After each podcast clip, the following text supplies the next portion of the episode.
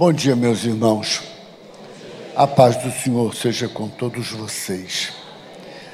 A verdade é que todo legado é construído com base em quem Ele é e não em quem nós somos. No que Ele fez e não em nada que nós possamos fazer ou deixar de fazer. E o legado vai se construindo dia após dia dessa nossa caminhada. Anos atrás, quando falava na área de educação de filhos, eu costumava dizer que havia uma similaridade, uma similaridade entre as crianças, os adolescentes e os velhos. E que só quando a gente chegava nessas fases é que a gente eh, confirmava a teoria. Então agora está sendo muito bom assim confirmar algumas delas, né? Memória curta, cai tudo no chão, dificuldade para baixar para pegar, não lembra de quem viu ontem, pergunta eu estava subindo ou estava descendo e aquelas outras coisas assim que aí fazem confirmar que a tese era verdadeira mesmo. E se você observar, você vai ver que tem fundamento essa filosofia baratinha de similaridade entre infância, adolescência e velhice. Eu vivo só, no sentido físico, desde que a minha esposa faleceu. E naturalmente que isso tem implicações diversas, né? Como administrar um universo doméstico sempre sem aquele olho clínico da esposa e sem o apoio que ela, de uma forma tão carinhosa e amorosa, me deu por tantos anos. Vou tentar resumir 75 anos praticamente nos 30 e poucos minutos. E que Deus nos dê a graça de ouvir o que Ele quer falar conosco. Eu queria ler a palavra de Deus em 1 Timóteo no capítulo, no capítulo 6, versículo 12. 1 Timóteo 6, 12. Combate o bom combate da fé, toma posse da vida eterna, para a qual também foste chamado, e de que fizeste boa confissão perante muitas testemunhas. E em 2 Timóteo 4, de 6 a 8. Quanto a mim, estou sendo já oferecido por libação e o tempo da minha partida é chegado. Combati o bom combate, completei a carreira, guardei a fé. E já, agora, coroa de justiça me está guardada, a qual o Senhor reto juízo me dará naquele dia, e não somente a mim, mas também a todos quantos amam a sua vinda. Naturalmente que a expectativa, eu achei interessante uma coisa assim, porque agora nem cabelo tem mais, as pessoas dizem, nossa, mas como você está conservado, como você, você nem parece que está com quase 75, eu digo, parece 95, na verdade. Mas o problema todo está aqui, na cabeça. E interessante algumas coisas que podem contribuir para você chegar aquilo que eu chamaria de um envelhecimento saudável. A solidão bate na porta. E se você não gostar muito de você, você está perdido. Porque às vezes você é a única pessoa com quem pode falar e conversar e se olhar no espelho e lhe dar alguns comandos. Por exemplo, outro dia descobri que fazia quatro dias que eu não saía de casa. Frio, chuva, dói aqui, dói ali. Eu tive que ir para frente do espelho, já para a rua, rapaz. Já tomar um banho, botar uma roupa bonita e ir para o shopping, para o cinema e para o teatro. Sai de casa. Porque não tem outra pessoa para falar. É você mesmo que tem que dizer, é você mesmo que tem que falar. Mas umas coisas assim também interessantes. Quem são meus amigos? Ninguém é crente. Quem é que me cerca? Os filhos são especiais. Só nota 10 para eles. Moram longe, não tem carro, Paraná, filho, Paraná, mas eles são uns amores. Papai, qualquer coisa, levanta a mão que dois dias depois a gente chega. Então eu, eu, eu tenho um coração imensamente grato a eles pelo carinho e cuidado que eles têm comigo. Mas quando eu estou assim, dois ou três dias fora de circulação, bate o frentista do posto no apartamento. Seu Edson está aí? Tá, podia falar com ele. O que, que há? Senhor faz dia que não aparece no posto. Eu, eu só vou no posto para comer cachorro quente, que eu não tenho carro. Mas lá é mais barato, né? Aí o pessoal da farmácia telefona, está vencendo a sua receita, aquela do remédio gratuito. Senhor ainda não veio buscar. Ah, e umas duas quadras da casa tem um espetinho, que é uma perdição. E que o cara é um discípulo meu na área empresarial, porque ele vendia por 50 centavos o melhor espetinho da cidade. Eu falei, não dá, cara, tem que ser 1,50. E fico no pé dele para aumentar mais um pouquinho, para preservar a qualidade. Quando eu desapareço, um, dois, três dias. Oi, o que, que é com você que faz três dias que você não vem comer um espetinho? Eu estou cercado de gente que me cuida e que é lá de fora e que percebe a minha ausência e que quer saber o que, aconteceu quando eu estou dois, dois ou três dias sem aparecer. Eu nunca me sinto só, né? Nunca me sinto. Me sinto sempre. Hum, por isso eu disse: goste de você. Porque se você não, nem você se aguenta, vai ser difícil encontrar quem aguente, não é verdade? Mas ah, os filhos têm aquele perfil assim, bem diferente uns dos outros. Eu não vou dizer quem é porque ele está aqui, mas ele é aquele. porque é assim, faz favor de ligar quando chegar em casa. Né? Onde está agora? 11 horas da noite. Eu estou saindo do teatro. Do teatro? Com quem? Ora, com quem seria? Comigo? Faça o favor de pegar um Uber, que isso não é hora de estar na rua. Ligue assim que chegar em casa, dizendo. Aí eu, quando chego, papai, acabei de chegar. Tá tudo ok, eles são os amores, né? A gente precisa tanto desses cuidados. Como viver com isso? O que eu queria dizer é que, no momento, as minhas perdas são aquelas que normalmente talvez vocês não sentiriam. Eu me acostumei com o Ricardo Boechat amanhecendo comigo todo dia. Às sete, quinze da manhã, Band News. Ah, só não gosto do Simão. Do tal do Simão lá eu abomino. Mas o, o Boechat tinha uma mente lúcida, uma palavra contundente. Então eu acordava com o Boechat. E no dia que ele veio a falecer, ah, eu tinha assistido a, a, primeira palavra da manhã, que ele morreu de, perto da hora do almoço, né? Interessante, tinha acontecido aquela história de Brumadinho, e ele estava fazendo um protesto veemente contra aquela situação de Brumadinho, dizendo que há situações na vida que são previsíveis e que, portanto, poderiam ser evitadas. E uma daquelas era a situação que configurou aquele desastre em Brumadinho. E ele disse agora: há outras que não dependem de nós. E aí ele ligou, pegou um avião, foi para Campinas, ligou para a mulher, disse: Estou indo almoçar, e nunca mais chegou.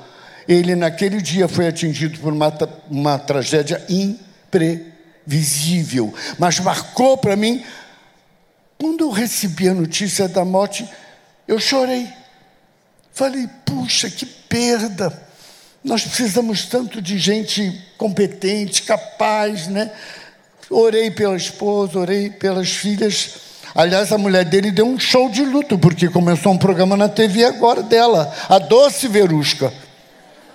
Está lá agora, indo para frente com as suas filhas.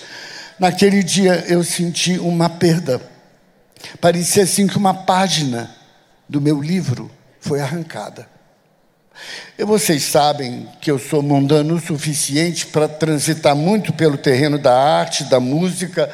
Eu estou sempre lá, fuçando, porque eu nasci no Morro da Mangueira. Tem que saber isso. Eu não sou vermelho e preto, mas eu sou verde e rosa. E, que nem dizia o grande escritor, atrás da verde e rosa só não vai quem já morreu. E aí eu fico atento ao, ao que está acontecendo, às pessoas que estão indo e vindo, e às vezes no momento que a gente não espera. Aliás, dentro dos próximos dez anos, toda a elite musical, cultural, literária desse país já vai ter morrido. Porque eles estão todos de 70 para cima e não está chegando uma geração com conteúdo. Sucesso hoje é uma coisa que dura seis meses. Ninguém mais faz carreira de 70 anos, 60 anos de carreira. Há um empobrecimento literário e cultural gritante. E o pior, e que as novas gerações estão se acostumando com isso, como se isso fosse o melhor. Quando essas pessoas morrem, a gente tem uma noção do espaço que elas ocuparam, daquilo que elas fizeram no contexto cultural do nosso país e que nós vamos, de certa forma, tendo momentos da nossa vida que vão sendo páginas arrancadas à medida que elas vão embora. Isso também tem a ver com o contexto familiar. Ficar velho significa não ter pai, significa ter perdido a mãe, ter perdido sogros, ter perdido irmãos, ter perdido amigos queridos que foram marcantes na nossa vida e que ninguém volta para o lugar para substituir. A gente vai perdendo. Há um livro extraordinário chamado A Morte é um Dia a Ser Celebrado, escrito por uma psiquiatra. Corram atrás desse livro. A morte é um dia a ser celebrado, porque a gente só entende a vida depois que assimila a dimensão da morte que está chegando para todos nós. É só um número da senha que é diferente. Mas, ah, então, eu tenho vivido essas perdas, né? esses sentimentos de pessoas que ocupavam literalmente um espaço. Meu espaço de informação todo dia, até as nove horas da manhã, era no repórter da Band News ah, com Boixá. E outras pessoas que têm ido assim, como uma decorrência natural da vida, e que vão nos deixando um pouco órfãos. E, e isso faz parte do legado que eu vou ter que deixar.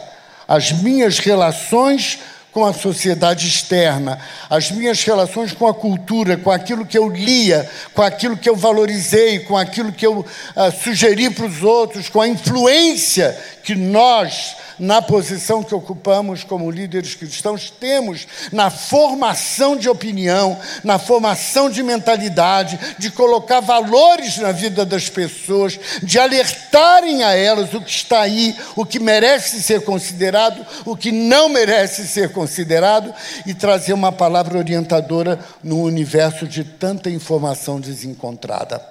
Eu amo a vida, de todo o meu coração.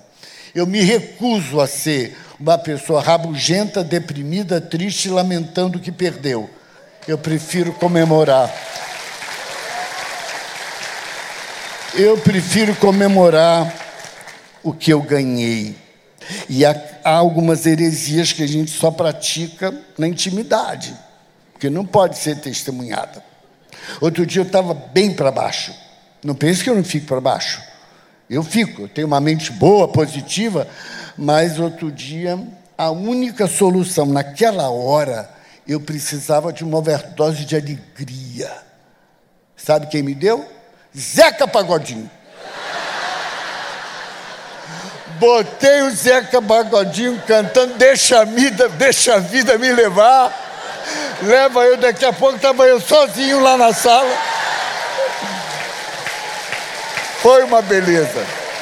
Foi um espetáculo, foi um espetáculo. E eu disse, ah, eu tenho, vocês sabem, as, as células de, de, discipulado, mentoria, taraná, e eu, meu Deus, escândalo não, constrangimento sim, por favor, me livre, né? Aí, no último encontro que tivemos há duas semanas atrás, eu queria uma palavra devocional. Eu já tive a oportunidade de ter um bispo episcopal e um pastor pentecostal no mesmo grupo. Saía fogo e saía fumaça gelada ao mesmo tempo. Misturava esses dois ingredientes. Mas no fim de dois anos estava lá o bispo anglicano com aquele colete clerical apertando a bochecha dele e o quadranga com a mão em cima. Sai! Ah, vocês vão de convir comigo seu ministério e tanto. Eu tenho que deixar discípulos, não é verdade? Mas, nesse contexto todo, eu disse: eu preciso levar nesse encontro um devocional que mexa com a gente. Deus sempre fala comigo de fora para dentro, quase sempre. E aí eu estava ouvindo um DVD do Diogo Nogueira. o Diogo é filho do João Nogueira, para quem não sabe, que foi um sambista e tanto do Brasil que já morreu. E aí botei na primeira música, louvado seja Deus, uma multidão de, um, de uns 5 mil. Louvado seja Deus, louvado seja Deus, e Deus seja louvado, porque Deus é maravilhoso, porque Deus é o sol, Deus é a lua, Deus é as estrelas, Deus é tudo, e sem Ele a gente não é nada. Falei, aleluia! Se esses se calarem, as pedras clamarão. E estava lá aquela multidão de gente que eu não sei se consciente ou inconsciente, estava lá, louvado seja Deus, louvado seja Deus, letra dele, dizendo que para uns é Oxalá, para outros é Alá, mas que ele é um só e que não há como escapar dele. Já pensou que sermão evangelístico? Ele é um só, não importa o nome que você dê, e dele não tem escapatória. Falei, puxa vida, que, que exegese, né? maravilhosa, né? Aí fiquei animado, né? Fiquei animado, vou escutar mais uma. Vou, já que é para esfriar, esfria de vez. Aí escutei uma música brilhante. Vocês que são pais, procurem essa música chamada Espelho. Essa música foi composta pelo pai, pelo João, quando o Diogo nasceu. E ele dizia: o Diogo é o espelho de quem eu sou. É nele que eu me vejo. E ele disse: Meu pai já foi, e agora eu sou pai, e agora o meu filho é o meu espelho. Se eu quero saber como está indo a minha vida, eu olho para a vida que o meu filho está levando, para o caminho que ele está tomando. E aí disse mais: quando a pessoa morre, o espelho não desaparece a imagem vai ficar para sempre, porque a imagem é o exemplo que o espelho refletiu. E olha como é que ele termina. Mas quando o espelho quebra, é um desastre, porque não fica nada. Quer arranjar dezenas de versículos bíblicos para dar respaldo a essas declarações? Essa metáfora de espelho que reflete uma imagem que não morre é verdadeira, mas quando o espelho quebra, ele não serve para mais nada. E assim a gente vai recolhendo essas coisas do cotidiano e vai fazendo delas uma, uma palavra que todo mundo entende, que todo mundo tem capacidade de dizer: puxa, sabe que eu nunca tinha pensado nisso, eu nunca tinha olhado por essa ótica. Meus lutos atualmente são lutos culturais, porque já morreu irmão, mulher, sogro, sogra, cunhado, avô, avó, pai, mãe, já morreu todo mundo. As funerárias, mamãe, cheguei e faliu. Porque não tem, esse é um dos preços de envelhecer, né? É ir vendo as pessoas queridas partirem, é ir vendo os laços que nos eram tão caros indo sendo perdidos e ainda assim continuar achando que a vida vale a pena e que temos motivos para viver, porque a parte que nos cabe ainda não foi completada. Mas eu diria que vão sendo tiradas e extraídas da nossa vida. Eu fui um adolescente isso tem que ser bem rápido, mas é importante dizer, nascido ali naquela região da entrada do Morro da Mangueira, no Maracanã, Vila Isabel, terra do Noel Rosa e Companhia Limitada, e filho de um macumbeiro. Os Nipomuceno Barbosa devem estar ouvindo pela internet, eu espero que nenhum deles infarte. Mas papai era um homem honesto, trabalhador, e tinha um grande problema extremamente inteligente e profundamente ignorante. Não há conflito maior na vida do que ter um corpo de Boeing e um motor de teco-teco. Né? A pessoa quer subir, a pessoa quer o anseio natural dela é imagem, mas não podia. E vocês já perceberam que à medida que a gente envelhece, os nossos pais vão virando nossos verdadeiros heróis? Meu Deus do céu, com aquilo que a vida deu para aquele homem, como é que ele me conseguiu dar tudo que deu? É um milagre.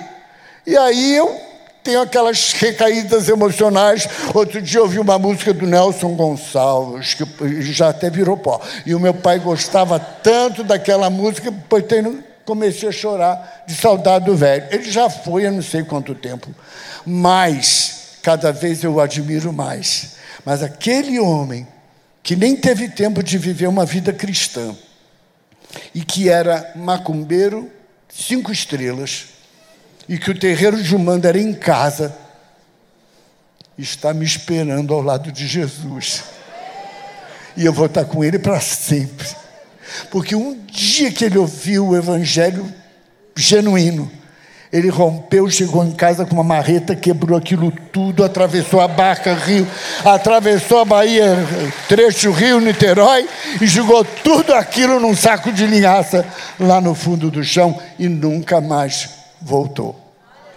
A minha mãe era kardecista cinco estrelas, um exemplo de mulher, mas kardecistas e umbandistas se detestam porque para um é a filosofia fina, filosofia literária, de conteúdo moral elevado, e o catecismo é mesmo, cuidado quando um estiver perto.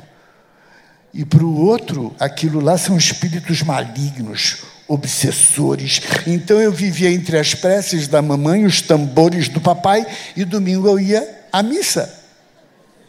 É, ia, todo domingo. Nenhum dos meus irmãos se tornou espírita.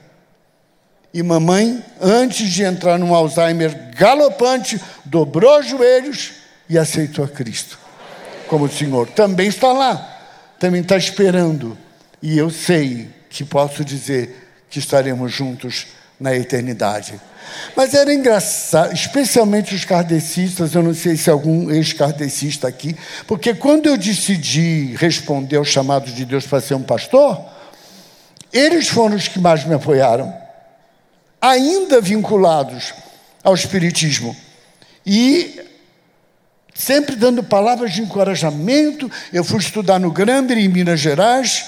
Eu dou graças a Deus porque vinha Cristo numa igreja metodista, séria, com doutrina definida, com alto padrão, e eles fizeram meu enxoval, me apoiaram, me ajudaram, e um dia conversando com a minha mãe, eu querendo fazer um argumento completamente diferente dela, e ela responde assim: você vê como é? Deus ouviu as minhas preces. Eu sempre pedi a Ele que você fosse um espírito de luz. Só que eu não esperava que a resposta fosse ser tão abundante. Eu, mãe de um pastor, assim era. E, entretanto, ao longo do meu pastorado, eu tive graves problemas com algumas famílias da igreja quando os filhos disseram que queriam servir a Deus. Uma vez uma senhora virou para mim e disse: Eu não criei meu filho para passar fome. E eu disse: Fique tranquilo, ele não vai depender do seu dízimo. A verdade, queridos, é que a história e o legado estão sendo construídos. Eles não são formados de um dia para o outro, nem depois dos 60. Eles estão formados desde o dia que a gente nasceu porque as sementes dele, a sua essência, estão sendo postas, e Deus é tão maravilhoso e tão fiel que as está construindo mesmo no meio das circunstâncias mais adversas, que não apontariam para nós nunca os rumos que a vida tomou, porque é tudo por quem ele é e não por quem nós somos. É pelo que ele fez e não por nada que a gente possa fazer ou possa deixar de ter feito. Eu combati o bom combate, estou completando a minha carreira e espero, por quem Ele é e pelo que Ele fez, guardar a minha fé. Agora, interessante quando diz o bom combate, a ideia não é de agradável, não é de sem preço. O conceito de bom combate é enquanto benigno. Ele vem da parte de Deus ele é permitido por ele e é monitorado por ele. Não é bom no sentido de fácil, não é bom no sentido de prazeroso ou agradável.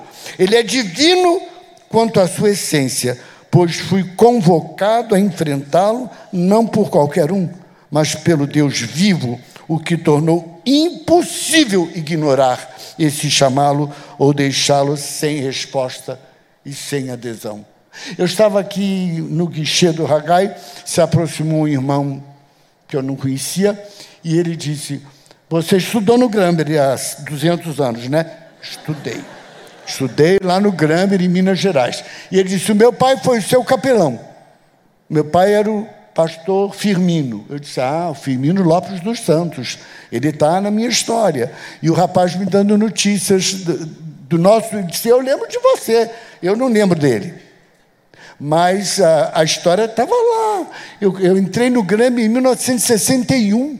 A igreja metodista, naquela época, acompanhava de perto um jovem que se decidia para o ministério, e ele já era meio né, mentoriado e, e bolsa de estudos, bolsa trabalho. Eu trabalhava muitas horas por dia, mas estudei ali, num, mudei do Rio de Janeiro para Minas Gerais de um dia para o outro e nunca mais voltei, depois que eu entreguei a minha vida a Cristo. Aquele foi um chamado que não comportava um não. Aquele foi um chamado irresistível, mas chamá-lo de bom, no sentido de gostoso ou agradável, é no mínimo questionável. A verdade é que quando fui convocado e alistei-me nas fileiras desse exército, aos 14 anos de idade, eu não tinha a menor percepção das implicações decorrentes desta resposta. E de seu, do consciente do seu engajamento. Eu não sabia nada o que era ser um pastor. Eu sei que um dia ouvi nas célebres séries de conferências, logo depois de começar a ir na igreja, ah, uma conferência do pastor Omar Daibert. Ele era pastor em Cataguases naquela época, Minas Gerais. E naquele dia, quando eu vi, eu estava lá, na frente.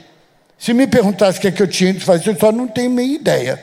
Eu só sei que não consegui ficar no banco e vim ali e o resto foi sendo descoberto dia após dia. Nasci nesse contexto, amadureci, amadureci cedo, deixei a casa paterna de modo definitivo e radical em 1961. Outro dia, conversando com os meus filhos, estava dizendo para eles: vocês são uns, uns abastados mesmo, né? Pedindo conselho para o pai, dividindo as casas, agora quando ele está com 70 e tanto. A última vez que eu conversei com meu pai, eu tinha 16.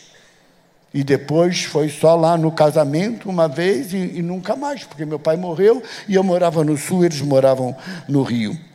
Entretanto, deixei a casa paterna de modo definitivo e radical. Neste contexto, eu disse sim ao chamado, embora não tivesse um discernimento amplo do que ele significava e aonde ele me levaria, por sua dimensão irresistível ao, às preces da dona Jaci, aquela que orou para eu me tornar um espírito de luz. A minha carreira é única, incomparável. Essa carreira que a gente diz, completei a carreira, ela é incomparável em relação a de qualquer outro ser humano.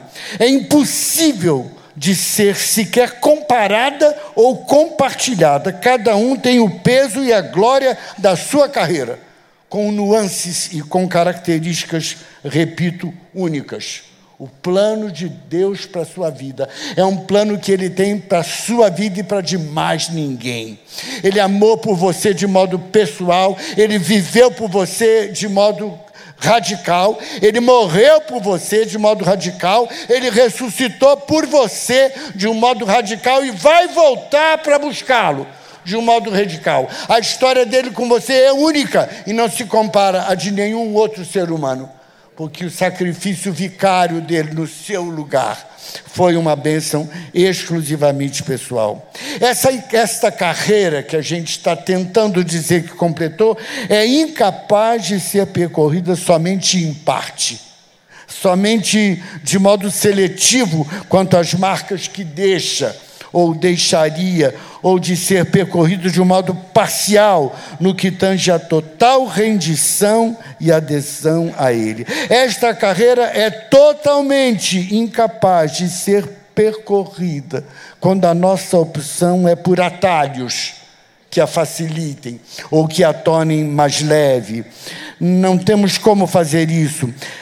Nós precisamos chegar à linha de chegada pelo, pela mão dele, percorrendo o caminho que ele traçou e não buscando caminhos fáceis que apressem a nossa finalização da caminhada. Tanto mais quanto ah, acrescentamos ou nos aproximamos do seu termo. Eu estou lutando diariamente, tenazmente, para não desfalecer no caminho e para poder de fato completá-la para a glória do nome do meu Senhor. Eu sofro quando vejo, especialmente no conteúdo contemporâneo da igreja, eu sou igreja há 60 anos, então eu já vi de tudo. Quando a gente traça um panorama de 60 anos de igreja, você viu o pentecostal virar conservador, você viu o conservador virar nada, você viu o outro desigrejar, você viu o outro igrejar, você viu esquerda, direita, centro, meio, conservadorismo, você vê de tudo. Então, eu, eu outro dia falei que não autorizo ninguém nesse país a falar em meu nome, ou a falar em nome dos evangélicos. Essa é uma raça extinta no Brasil difusa, que não tem fisionomia mais, que não tem traços, ela foi totalmente alterada. O que é ser evangélico no Brasil 2019? Eu não sei responder. Não sei se você saberia. E eu não autorizo ninguém a falar no meu nome. Mas a verdade é que nós, os que somos mais velhos, já vimos a igreja com diferentes facetas, com diferentes fisionomias, com diferentes momentos, tanto de glória quanto de derrota. E ainda temos que ser igreja, além disso, por cima disso e apesar disso. E eu não creio que possa haver um cristianismo saudável, genuíno, sem igreja. Porque a igreja não foi uma invenção humana, ela é um projeto de Deus. E embora ela, na sua estrutura humana e histórica, às vezes nos dê muita dor, na sua expressão de sinal do reino no mundo, vai cada dia melhor. Porque aquilo que aqui vai mal é porque está na nossa mão. E o que vai bem é o que está conduzido pelo Espírito dele. E ele não está afeito a essas crises que nós temos. Ah, sim, a minha carreira é única e incomparável, né? E eu sofro então olhar para a igreja nesses dias e porque vivi diferentes contextos históricos da mesma. A carreira sendo apresentada como fácil, como sem obstáculos uma carreira que é apresentada com vestes de festa, mas despida das cores de dores. Não se fala em renúncia, não se fala em sofrimento, e no mínimo nem se fala em pagar com a própria vida. Isso está fora de qualquer cogitação. A pergunta-chave é quanto vou ganhar, e não quanto eu vou ser obrigado a perder e a entregar porque vivemos um tempo de um evangelho adocicado, que pretende conquistar os seus adeptos na base do favoritismo, do favor, da bênção apesar do erro. E não é essa a igreja do Senhor. Nesta corrida não há previsão de chegada ou garantia de lugar no pódio, mas ela é feita e concebida para ser completada e nunca abandonada no meio do percurso. Combati o bom combate, estou no caminho de completar a minha carreira. É inevitável perguntar até quando. Outro dia uma pessoa falou: Você está com mania de morte? Eu falei: ah, Mas ninguém precisa disso, porque isso vai acontecer mesmo para que ter mania? né? Às vezes, quando eu estou no shopping, vejo aquela multidão vindo assim, Está tudo indo para o mesmo lugar. Quando faz aquele cara empetigado, fortão. Eu digo, é só uma questão do número da senha, cara. Eu ainda vou poder ser chamado para fazer o teu enterro. Será que temos essa consciência da transitoriedade de vida? Eu amo a vida, eu não quero perder um tempo, um minuto, um dia da vida que está aí, porque eu não sei quanto tempo falta. Segundo um dos nossos preletores ontem, temos muito menos tempo do que já tivemos. Disso eu estou bem consciente. Né? Por isso eu não dou bola para qualquer conversa. Não, não.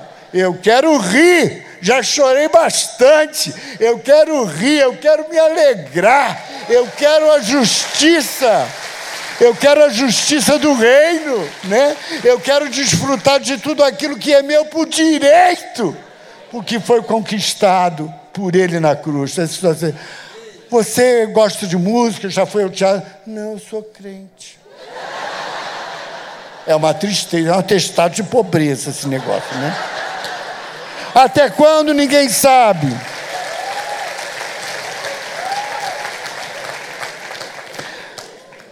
Eu quero o tempo de vida que ele escreveu no Salmo 139, quando ele diz que eu era uma substância sem vida no ventre da minha mãe. E no livro dele, ele escreveu todos os meus dias. Gente, cada um escrito e determinado, quando nenhum deles havia eu não aceito menos um. E Deus me livre de mais um. Né? É aquilo lá que ele escreveu que eu quero. Por isso eu durmo em paz. Se não acordar aqui, já acordo na casa dele. Tá tudo numa boa, né? Essa, essa, essa data está marcada, viu? A gente pode antecipá-la se a gente viver uma vida divorciada do propósito dele mas não pode prolongá-la. Digam tudo que é tudo que é bomba, tudo que é máquina, deixa lá respirando por mil coisas, mas lelé, não sabe quem é. né? Outro dia uma pessoa falou assim: Nossa, mas você está muito jovem ainda, muito como, você está muito bem. Eu falei: Você não veste minhas calças? Você não anda com meus sapatos? Senão você não diria isso. Né? A verdade é que o melhor tempo da vida da gente é o dia que se chama hoje. O ontem já foi, não volta. E o amanhã, quem o garante? Hoje é o grande dia da sua vida. Hoje é o grande momento de tomar decisões. Hoje é o grande momento de assumir posições que, se você não assumir agora, não vai ter tempo para assumir depois. Porque quem está lá no Salmo 139, ali fala do quando é que você foi uma substância sem forma no ventre da sua mãe? Na concepção. Porque logo depois o feto vai tomando forma. Diz que ali ele determinou os seus dias. É, mas essa é uma teologia meio estranha. Eu só sei que é o que está escrito lá. Que ele determinou. Se é estranha, fala com ele, porque eu não sei explicar. Né? mas eu creio que ele me criou com um projeto que tem princípio, meio e fim. Eu posso atrapalhar o projeto, mas não posso mudar. Então, queridos, no fim de tudo isso, a morte é um dia de aprender a viver, e é o meu clamor diário, e eu me recuso a cruzar a linha de chegada, um dia antes, ou um dia depois. Quero fazê-lo naquele dia que ele escreveu no seu livro, desde o momento da minha concepção. Indo para a parte final, que ninguém me mostrou o horário ainda, mas eu acho que já passou duas horas. Guardei a minha fé. Cadê minha crônica? Ih, já acabou! Ah, desculpa, é porque eu não botei o óculos direito. O óculos está convencido. Prometo, chefe, terminar em dois minutos. Guardei a minha fé, muito ao contrário de escondê-la, de protegê-la, mesmo na expectativa de preservá-la. Fui constrangido pelo amado Senhor a fazer uma explícita exposição do seu conteúdo do seu significado, da sua essência, e de modo a que ela pudesse e possa tocar a maior parte das pessoas que cruzam o meu caminho. Procuro torná-la evidente em todas as oportunidades comuns e diárias, sendo, portanto, natural que a contemple muitas vezes fraturada, agredida, incompreendida, rotulada de ser de direita de centro, de esquerda, marcada com rótulo de histórica, reformada, antirreformada, obtusa, filosófica ou prestar-se a serviço de ideologias humanas. Isso tudo são conjecturas hoje que são feitas sobre a nossa forma de crer. Em alguns momentos classificada de imatura, em outros de simplista ou despida de arcabouços teológicos que a sustentem, considerados contemporâneos, uma fé que às vezes dizem que é caduca, que é fora de moda, mas guardei no sentido de preservar a minha fé, não a negociei e não e me encontro no último estágio desta caminhada, firmado nela, sempre com muitas perguntas e muito poucas respostas. Mas, acima de tudo, plena de convicções, aguardando serenamente e sem medo o encontro com aquele a quem não devo explicações, porque ele sabe tudo. Eu não preciso explicar nada. Mas me deleitando ao ouvir da sua própria boca e ao contemplar sua face ressurreta, dizendo: Entra no gozo do teu Senhor. E agora termino sim, atendendo a um pedido insistente sobre legado e sobre o que vão escrever no túmulo. Ando devagar, porque já tive pressa.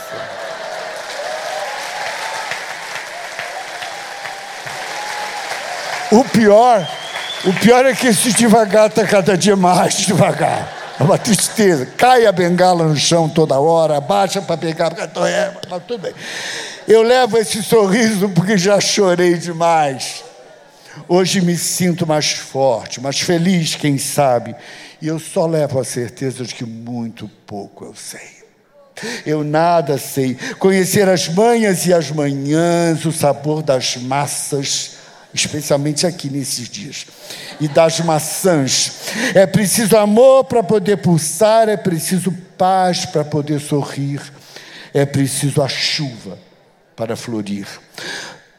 Penso que cumprir a vida seja simplesmente compreender a marcha e ir tocando em frente. Como um velho boiadeiro tocando a boiada, eu vou tocando os dias pela longa estrada.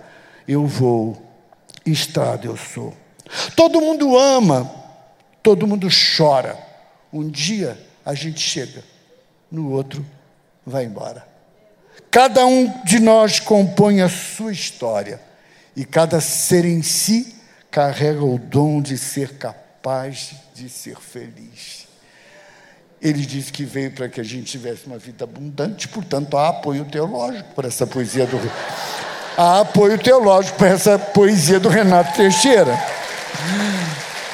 Ando devagar porque já tive pressa e levo este sorriso porque já chorei demais. Eu sou Edson Barbosa e este é o meu legado. Qual é o seu? Você tem noção do que está construindo hoje? Um beijo no seu coração.